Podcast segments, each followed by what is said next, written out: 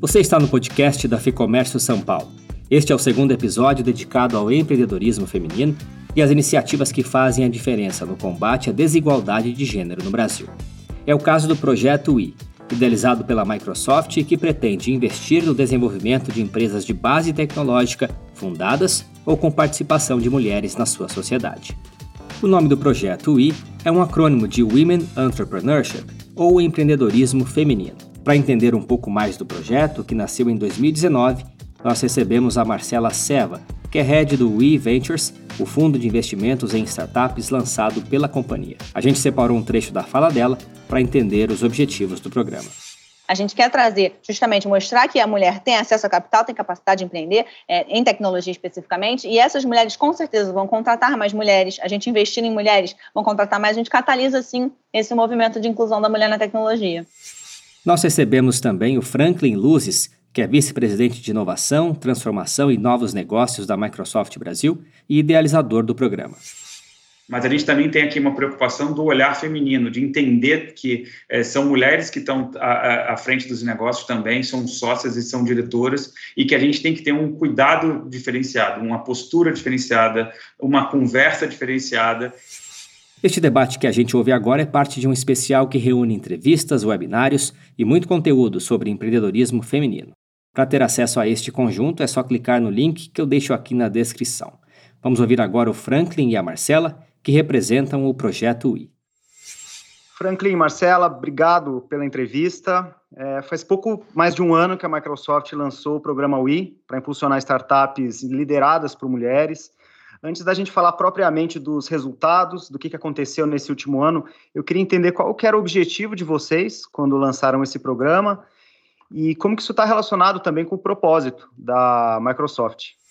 Prazer, Fernando. Eu vou aqui, como eu fui idealizador, eu vou começar. Eu peço licença aí à, Marcela é, para eu iniciar, é, e aí com isso passo para ela para falar um pouquinho mais do projeto. A Microsoft tem como missão é, empoderar cada pessoa e cada organização a conquistar mais. Essa é a nossa missão global. E a gente entende que precisávamos fazer algo para fomentar o empreendedorismo feminino, uma vez que são muito poucas ainda as startups que possuem mulheres que recebem investimento de risco. Globalmente, esse número oscila entre 2,2% e 2,8% no mundo. Aqui no Brasil, é ao torno de 2%. É, se compararmos com a realidade é, mundial de, de, homens e mulheres, devia ser próximo de 50%.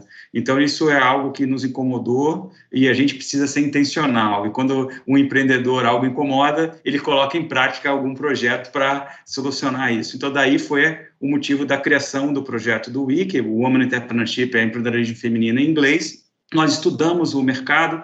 É, na época, eu é, procurei ver quais são os melhores países para mulheres empreenderem, busquei pesquisas, descobri uma pesquisa é, bem bacana é, do Startup Genome, que mapeou os, os, principais localidades. Chicago foi, era o número um, e a gente, então, incorporou muitos desses, desse programa de Chicago aqui no Brasil. E a primeira coisa que a gente tem é, que menciona é que tem um projeto de uma que ter mulheres na liderança que entendam a linguagem, que saibam os desafios, que já tenham, tenham experiência de viver na prática o desafio de ser uma mulher no mercado. E foi daí que contratamos a Marcela. Então agora eu paro aqui e deixo a Marcela falar.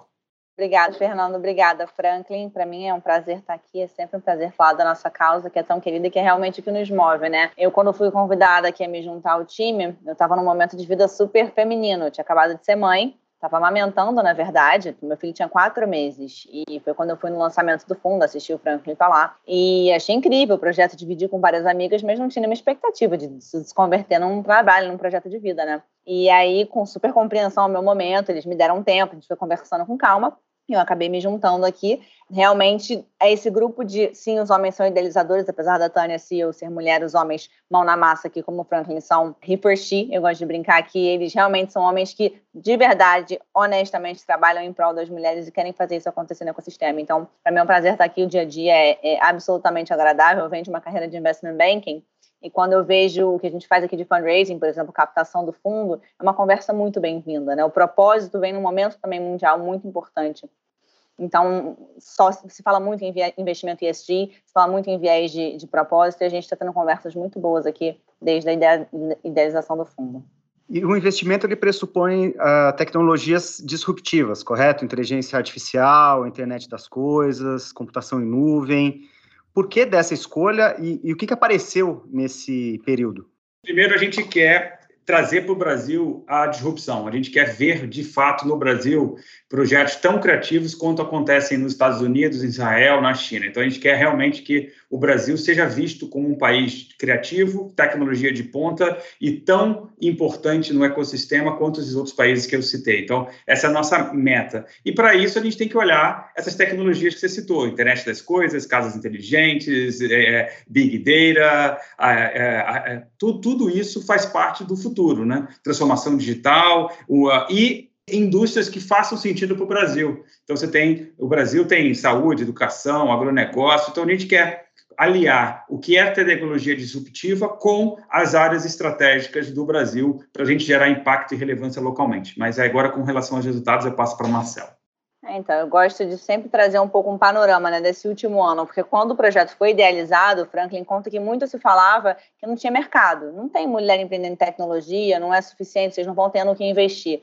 E isso se provou mais do que errado. Assim, a gente, ao longo desse ano, viu que não só, vamos lá, em números, né, o Brasil tem mais ou menos 20% de mulheres em carreira STEM, isso é dado do IBGE, e 12% de mulheres empreendendo, sendo 6% em tecnologia. E aí, daí vem essa ideia de que, meu Deus, não tem, não tem startup para a gente investir em tecnologia. Mas a verdade é que a primeira chamada que a gente lançou lá em março, é, em novembro, no, no, no lançamento do fundo, teve 924 inscritas, empresas de todo o Brasil, mais de 2 mil fundadoras de todas as regiões. Então, isso também é um processo que é muito importante para a gente, né? Viver isso na prática, é abrir a chamada pública para permitir mulheres de todo o país se inscreverem, não manter aqui na, na, só no eixo Rio São Paulo, a gente conseguir atingir realmente uma regionalidade, porque tem empreendedorismo forte no Norte e Nordeste, tem empreendedorismo forte no, no Sul, como é o caso da nossa primeira investida, né, da PKID.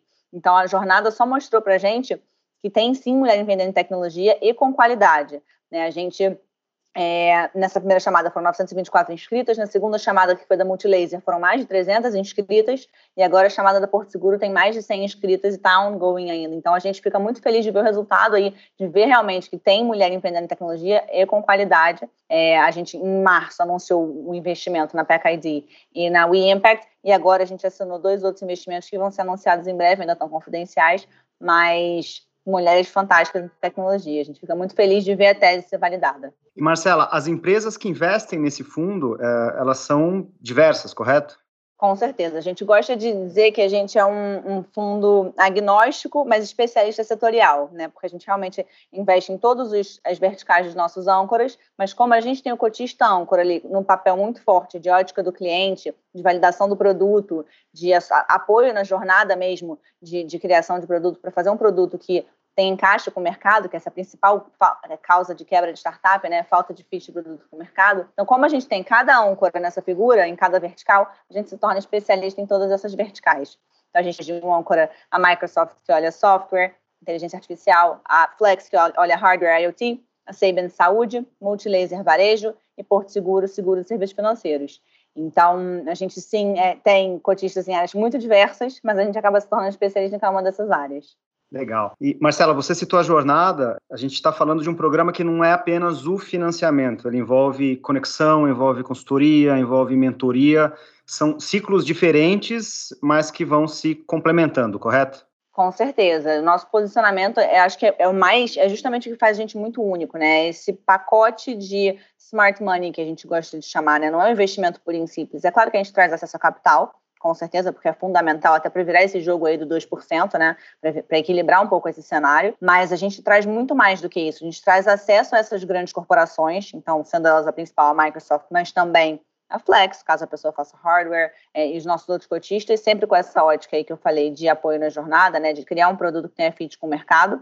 E a gente também montou com muito carinho uma rede de advisors para essas empreendedoras. Então, são mulheres super sênior do mercado, lideradas, obviamente, pela Tânia, que é CEO da Microsoft, mas outras mulheres em cargo C-level, cargo de board, de conselheiras, que têm engajamento real com a causa também. Algumas delas são membros do, do Mulheres do Brasil. Então, todas que sabem o que é ser mulher num mercado muito competitivo e sabem como ajudar essas mulheres. Então, a gente também montou esse network aí para trazer conteúdo, trazer apoio não só para o fundo, mas também para as nossas investidas.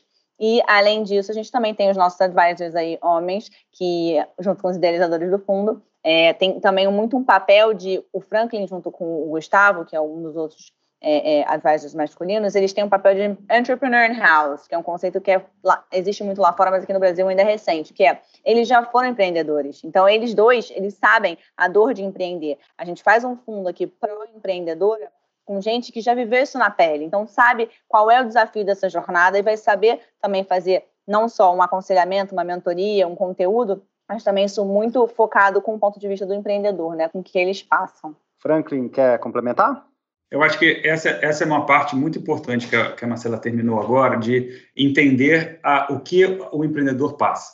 Porque a, aqui no Brasil ainda são poucos os fundos que têm é, empreendedor, ex-empreendedores no, no, seu time. Então, a gente já viveu, já cresci, já tive empresa, já abri escritórios em vários países, já recebi investimento de risco brasileiros internacionais. Então, isso faz com que a gente entenda o, o outro lado da mesa e a gente procurar por, é, é, oferecer um deal, um negócio amigável.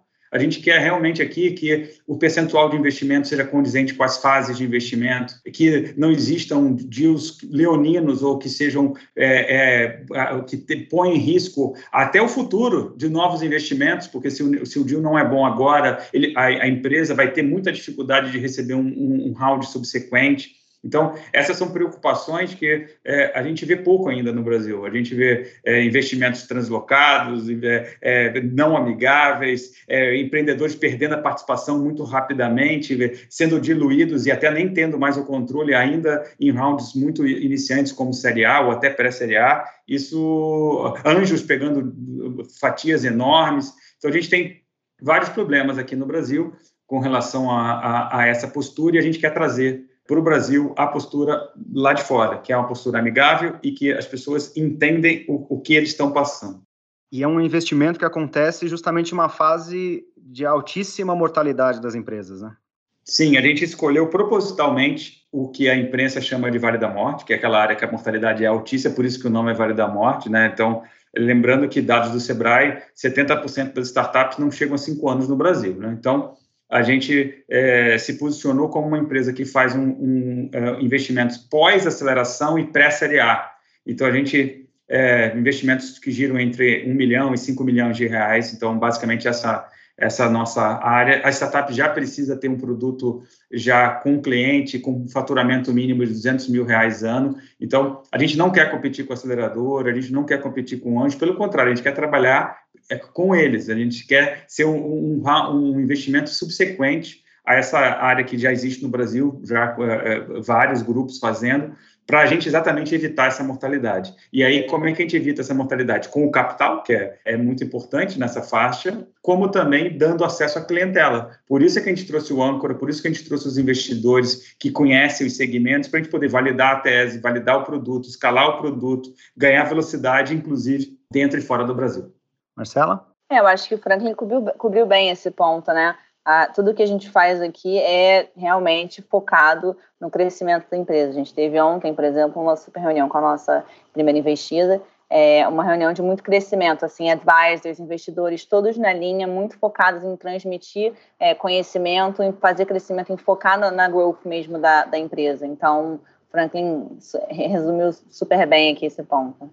Um ponto adicional que eu só gostaria de colocar, que é outro diferencial do nosso projeto, é o olhar feminino. A gente também tem que entender que ah, não é só olhar o negócio, olhar se vai dar lucro prejuízo, se vai crescer exponencialmente. Isso aí, todo e qualquer fundo de investimento tem essa preocupação mas a gente também tem aqui uma preocupação do olhar feminino, de entender que é, são mulheres que estão à, à, frente dos negócios também, são sócias e são diretoras, e que a gente tem que ter um cuidado diferenciado, uma postura diferenciada, uma conversa diferenciada e, inclusive, com uma mulher participando. Por isso que a, a Marcela está à frente. Então, é, isso é muito importante também colocar, porque esse talvez seja uma parte muito, muito importante no nosso projeto. É, então, eu gosto sempre de trazer dados quando a gente fala dessas coisas, né? As pesquisas apontam, aí por causa desse, justamente por causa desse, dessa falta de mulher em carreira STEM, que só tem 8% de mulheres à frente de fundos de venture capital no mundo. Então, com isso, você enxerga esse 2,2, né? Eu acho que isso gera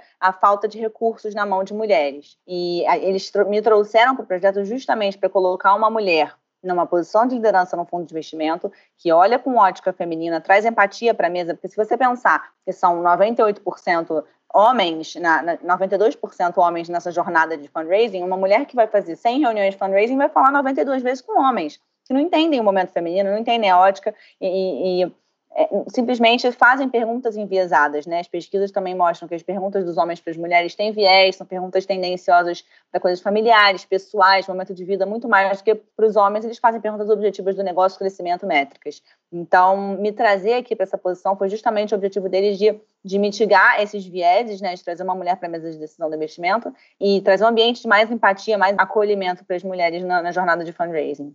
Legal, queria falar um pouquinho sobre o ecossistema é, que vocês estão trabalhando. É, acho que é importante a gente destacar, e aí eu gostaria da reflexão de vocês, que a tecnologia 4.0 hoje, ela é acessível também para as pequenas, para as médias empresas, ela não é uma exclusividade das, das grandes empresas ou das multinacionais, correto? Correto. Hoje a tecnologia está acessível para todos, inclusive a, é, no momento de pandemia, e aí não posso deixar de citar, as empresas hoje estão, a maioria, inclusive os pequenos negócios, estão tendo que vender online. A moça que vendia bolo na porta de uma empresa lá na, da, da, Faria Lima, no, hoje o escritório está fechado, provavelmente ela vai ter que vender bolo pela internet. Então, existe hoje uma necessidade preemente de todo e qualquer negócio, independente do tamanho, ele se posicionar digitalmente. Então, vender o bolo pela internet, vender a, a roupa pela internet, entregar produtos é, de artefatos pela internet. Tô, eu estou falando agora de negócios tradicionais, tá? É, a maioria precisa se reinventar e ir para a internet. O, a vantagem é que as soluções das startups, aí sim, as empresas de tecnologia, podem facilitar isso muito. Ou seja, as startups podem propiciar com as suas soluções que o, o, pequeno negócio que não entende de tecnologia, as pessoas que não são letradas na, na, na área de TI, até porque não, não tem nem área de TI internamente, que são pequenas, possam plug and play os seus negócios mais facilmente para a internet. É, justamente, a gente vai até em breve anunciar um investimento em conjunto com o Impact, né, que é a nossa Venture Builder, é justamente numa empresa que faz digitalização de pequenas e médias empresas. Então, ela explodiu agora na pandemia, não preciso nem dizer, né? Foi super bem, sendo aí como se fosse um Shopify brasileiro, só que para pequenas e médias. E, e, foi super bem nesse período. A gente está super feliz de, de, contar com ela no nosso portfólio aí super em breve. E o programa, uh, ano passado, ele acompanhou todos os momentos da pandemia. Queria saber de vocês como que vocês avaliam, o Franklin já falou um pouco a respeito, mas se teria mais alguma consideração sobre o impacto da pandemia justamente na força de trabalho feminina. É, então, de novo, eu posso trazer um pouco de dados, depois o Franklin complementa, mas é, as mulheres, isso aí é dado PitchBook, dado CBS Insights, é, as mulheres foram muito mais afetadas na pandemia do que os homens, né? Inclusive, o fundraising feminino em startups também foi muito mais afetado, mas dando um passo para trás no macro, a mulher foi muito mais afetada do que o homem pela pandemia, porque querendo ou não, apesar de estarmos em 2021, as obrigações domésticas recaem mais sobre as mulheres, a mulher quando é, muda para home office e a criança não está na escola, perde rendimento no trabalho. Então, isso, é, a dinâmica do, do, da pandemia afetou muito, impactou muito a vida da mulher como um todo, né? E você vê aí que antes da pandemia a mulher fazia, em média, 76 centavos para cada um real que o homem faz. É, eu quero ver os dados pós-pandemia. Eu acho que isso vai descer ainda mais. É triste, mas é a mesma coisa com dados de fundraising, né? O fundraising feminino foi severamente impactado por causa dessa, dessa situação global. E, apesar disso, a gente vê as empreendedoras ainda é, muito ativas e, e, buscando soluções e, e algumas pararam fundraising, outras continuaram, mas de toda forma, é, as mulheres sempre com, com um espírito muito empreendedor muito forte, mesmo aqui nessa diversidade. E é por isso que a gente manteve firme e forte o projeto vivo e, e, até acelerou mais. A gente teve que, como todo e qualquer projeto, se reinventar nessa pandemia. Muitas coisas que eram presenciais tiveram que ser online. A seleção, pitch, é, avaliação das startups, demo das startups, conversa com a gente. Tudo isso teve que ser reformulado é, para um cenário digital. É, mas a gente já se adaptou perfeitamente. Eu acho que o Brasil está de parabéns com relação a essa, ao, ao, modelo. A gente ganhou velocidade e a gente, como a Marcela citou, já estamos anunciando novos deals, já estamos novos investidores. A gente só cresceu de tamanho nesse, nesse ano é, que se passou. Marcela está trazendo muitos dados aqui. Eu vi uma entrevista recente da Tânia Cosentino que trouxe também uma, um dado referente à formação que também impacta, obviamente, no projeto de vocês, que a cada 100 formandos em tecnologia, só 15 são mulheres, né? Então existe um, um desafio anterior, inclusive, né? Exato, é de base, é o que eu falei do censo IBGE. O censo IBGE mostra 20% de mulheres de carreira de STEM no Brasil. E isso é uma questão cultural. É, já tem pesquisa da ONU que mostra que isso não é questão, não tem nenhum nenhuma, um impedimento fisiológico, biológico, nada que impeça a mulher de entrar em carreiras exatas. Isso é puramente cultural. A gente vem aí há milênios, há séculos, aprendendo que exatas são para homens e não só cuidar de casa, mas humanas são para as mulheres. É basicamente isso. Então, é, as avós transmitem para as mães, transmitem para as filhas. Geralmente, e ainda a gente fala numa sociedade machista e hierarquizada, que geralmente é a mãe que faz o dever de casa com os filhos, não é o pai. Então a mãe fala: não, minha filha, matemática é chato, matemática você não tem que saber, matemática pergunta para seu pai. É, e aí as mulheres não entram na carreira de exatas simplesmente por questões culturais. É triste de se ver isso. Outro ponto super interessante dessa pesquisa da ONU é que, em pesquisas em escolas, eles viram que quando existe professora mulher em exatas, tem mais alunas que saem dessa escola e, e ingressam em, em, em, faculdade, em universidade, carreiras exatas, do que se o professor é, de exatas é homem. Então, a mulher, quando tem o estímulo visual, ele tem a, a, é, o exemplo de outra mulher em exatas, isso carrega. Puxa, que é muito do que a gente quer fazer aqui. A gente quer trazer, justamente, mostrar que a mulher tem acesso a capital, tem capacidade de empreender, é, em tecnologia especificamente, e essas mulheres com certeza vão contratar mais mulheres, a gente investir em mulheres, vão contratar mais, a gente catalisa, sim, esse movimento de inclusão da mulher na tecnologia. Além do programa Reforchi que vocês estão citando aqui, para quem não conhece, um programa da ONU que fomenta o apoio masculino também para a questão da, da, da, igualdade de gênero, né? Exato. É, de novo, com dados, né? A inclusão da mulher na economia não é, é não é caridade, é um play de trilhões de dólares. A inclusão da mulher na, na economia mundial pode aumentar o PIB mundial em 2 a 6 tri de dólar. É dinheiro para todo mundo, é desenvolvimento econômico para o mundo todo, né? Tem um, um, gap aí que se a mulher, é, se a gente somar o gap histórico salarial de mulher e homem, dá mais de 180 tri de dólar. Gente, é muito dinheiro, é desenvolvimento econômico que o mundo está perdendo à toa, não é por nada. Então, com certeza, o nosso trabalho diário aqui é incluir essa mulher na economia, incluir na tecnologia, incluir é, a Melinda Gates fala muito isso, incluir em todas as áreas que mudam o mundo, né? A tecnologia hoje, por acaso, é o que mais muda o mundo, mas também nas finanças, também em mídia, também na política, a inclusão da mulher nas áreas-chave da economia, porque é assim que a gente vai conseguir virar e incluir, é, mudar esse, esse cenário de, de PIB mundial, né? Conseguir aumentar o PIB aí de 2 a 6 tri. E Franklin Marcela, para encerrar, queria saber o recado de vocês para aquela mulher que quer empreender, não sabe como, tem uma boa ideia na área de tecnologia, mas não sabe por onde, acha que não dá muitas vezes, né? O que, que vocês diriam a ela? Vamos lá. É, vou começar pelo lado é, masculino e deixo a Marcela concluir com o lado feminino. Eu, eu, eu como empreendedor e ex-empreendedor, eu, eu gostava muito de me inspirar em casos famosos. Eu me inspirei no Bill Gates e no Steve Jobs, que eram da minha época os dois empreendedores da época. Então, eu acho que a gente precisa ter muito histórias para contar. Então, acho que aqui a mensagem é, é, mulheres empreendedoras se inspirem nas, nas, mulheres empreendedoras que nós estamos investindo, porque é possível vocês terem sucesso, é possível vocês terem suas empresas, é possível conciliar a vida profissional com a vida pessoal. Então, eu acho que é, essa referência é muito importante. E aí, por isso é que eu gosto tanto de participar de podcasts, entrevistas, porque quanto mais esse assunto estiver na mídia, melhor para a gente ter mais alcance é, no Brasil inteiro para que as pessoas conheçam isso e, as, e, tenham acesso e se inspirem a virar empreendedores. Então, acho que esse, essa é a minha mensagem final. Empreenda, pessoal. Dá para ser empreendedor no Brasil, dá para ter sucesso e dá para ter mostrar que o Brasil é tão criativo quanto qualquer outro lugar no mundo. Mas, Marcela, por favor. Legal. É, então, acho que sendo mulher, com certeza eu faço das suas palavras as minhas, eu concordo em gênero, número e grau, é, que as mulheres realmente devem empreender, mas eu acho que a mulher também precisa, como a gente enfrenta vieses né, inconscientes e conscientes, mas por ser mulher a gente naturalmente enfrenta vieses, a mulher, a mulher precisa se preparar. Eu acho que a mulher com conteúdo, ela, ela é imbatível. Agora, a mulher sem conteúdo, enfrentando vieses, vai ter um pouco mais de dificuldade. Então, se preparar, estudar, trabalhar duro. É, na vida, infelizmente, nada vem de graça, né? Então, acho que a gente tem que, sim, se inspirar nesses bons exemplos. Tem, tá aí a Cris Junqueira, entre os unicórnios brasileiros. Eu li até uma entrevista dela recentemente falando justamente disso, de como ela é, engravidou, teve filho e estava fundraising a empresa dela, startup do zero, e, e hoje o Nubank é o que é. Como uma mulher que continua à frente, está lá e, e, e, é presente na escola dos filhos, todo dia, sete, é, cinco e meia, sai do escritório e vai buscá-los na escola. Então, sim, eu acho que a gente tem que se, se espelhar nos bons exemplos para a gente ver que é possível e para a gente se inspirar e, e saber que dá para conciliar a vida pessoal com a vida profissional, mas além disso, a mulher precisa se preparar, precisa estudar para combater os vieses, porque sem, sem conteúdo a gente não vai a lugar nenhum. A gente precisa ter essa fome de sabedoria constante e para sempre.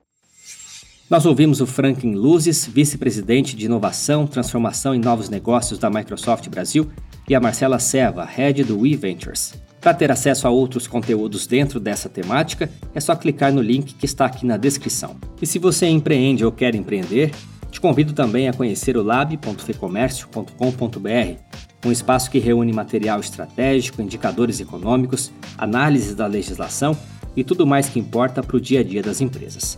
Eu sou Guilherme Baroli e fico por aqui. Este programa contou com entrevista e roteiro do Fernando Saco e edição do estúdio Johnny Days. Obrigado pela sua companhia e até a próxima.